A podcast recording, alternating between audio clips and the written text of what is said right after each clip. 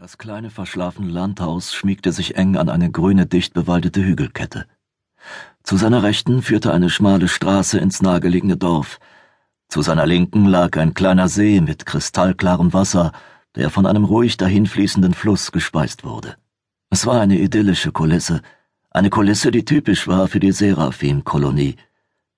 Der Planet war eine kleine abgelegene Agrargemeinschaft, etwa 30 Lichtjahre von der Erde entfernt. Die Kolonie war spärlich besiedelt. Die Bevölkerung betrug weniger als 40.000 Menschen, die sich auf einige kleine Ortschaften verteilten.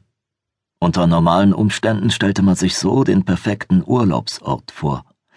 Wären nicht die sechs bewaffneten Männer gewesen, die das Anwesen mit Argusaugen und automatischen Projektilwaffen in den Händen bewachten. Zwei hatten sich auf dem Dach postiert und zwei weitere auf der Veranda, wo sie mit ihren bulligen Körpern die Haustür blockierten.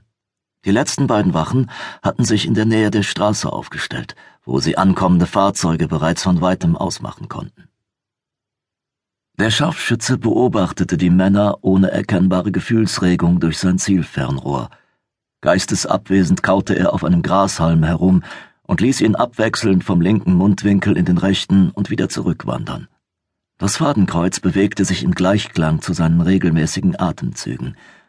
Er hatte sich bis auf weniger als 300 Meter an das Gebäude herangearbeitet und verharrte nun regungslos im hüfthohen Gras.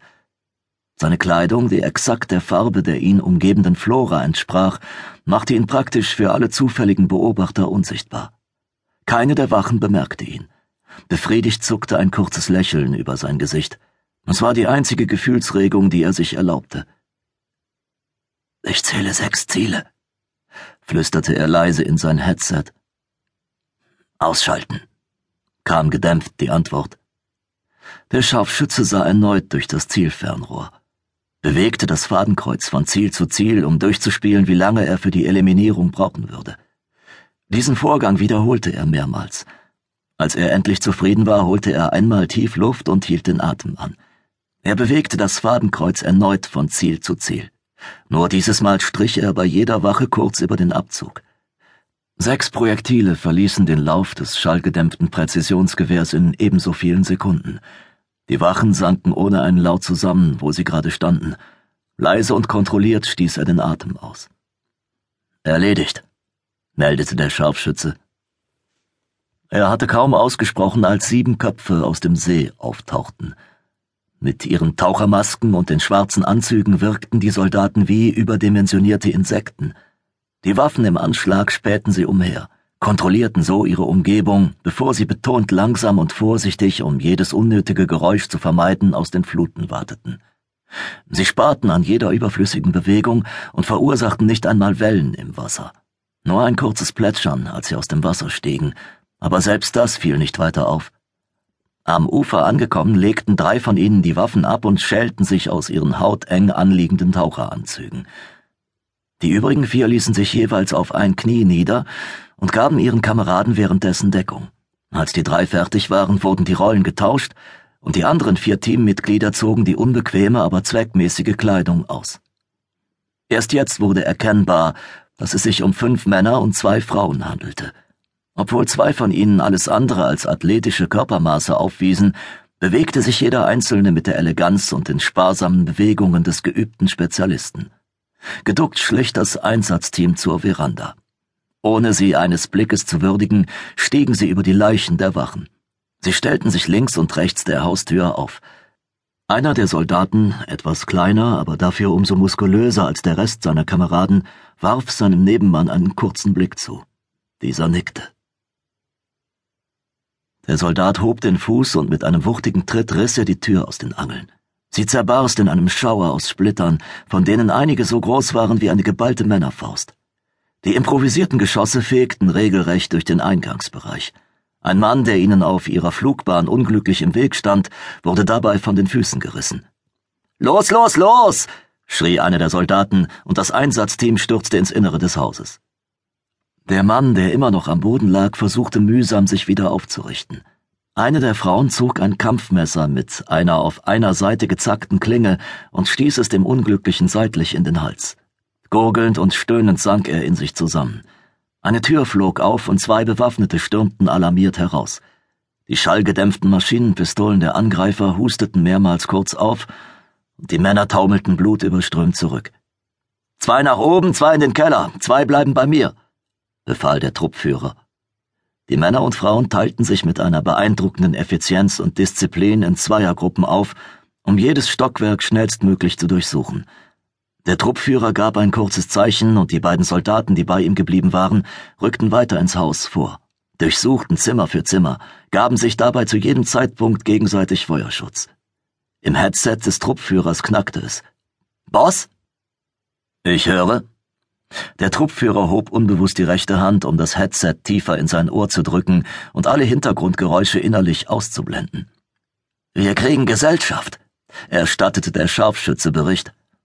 Ein Hover-Truck aus dem Dorf. EAZ in etwa vier Minuten. Zwei Mann in der Fahrerkabine und drei auf der Ladefläche. Bewaffnet? Ja. Kümmere dich darum. Es dauert hier noch etwas. Wir haben ihn noch nicht gefunden. Verstanden.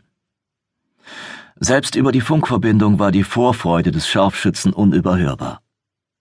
Boss? Komm nach oben. Zweites Zimmer auf der rechten Seite. Bin unterwegs. Der Truppführer eilte die Treppe hinauf, wobei er immer zwei Stufen auf einmal nahm. Oben angekommen musste er über fünf weitere Leichen steigen, vier Männer und eine Frau. Keine der Leichen gehörte zu seinen Leuten. Als er den Raum betrat, standen seine zwei Soldaten, ein Mann und eine Frau, neben einem Stuhl, auf dem ein Mann saß.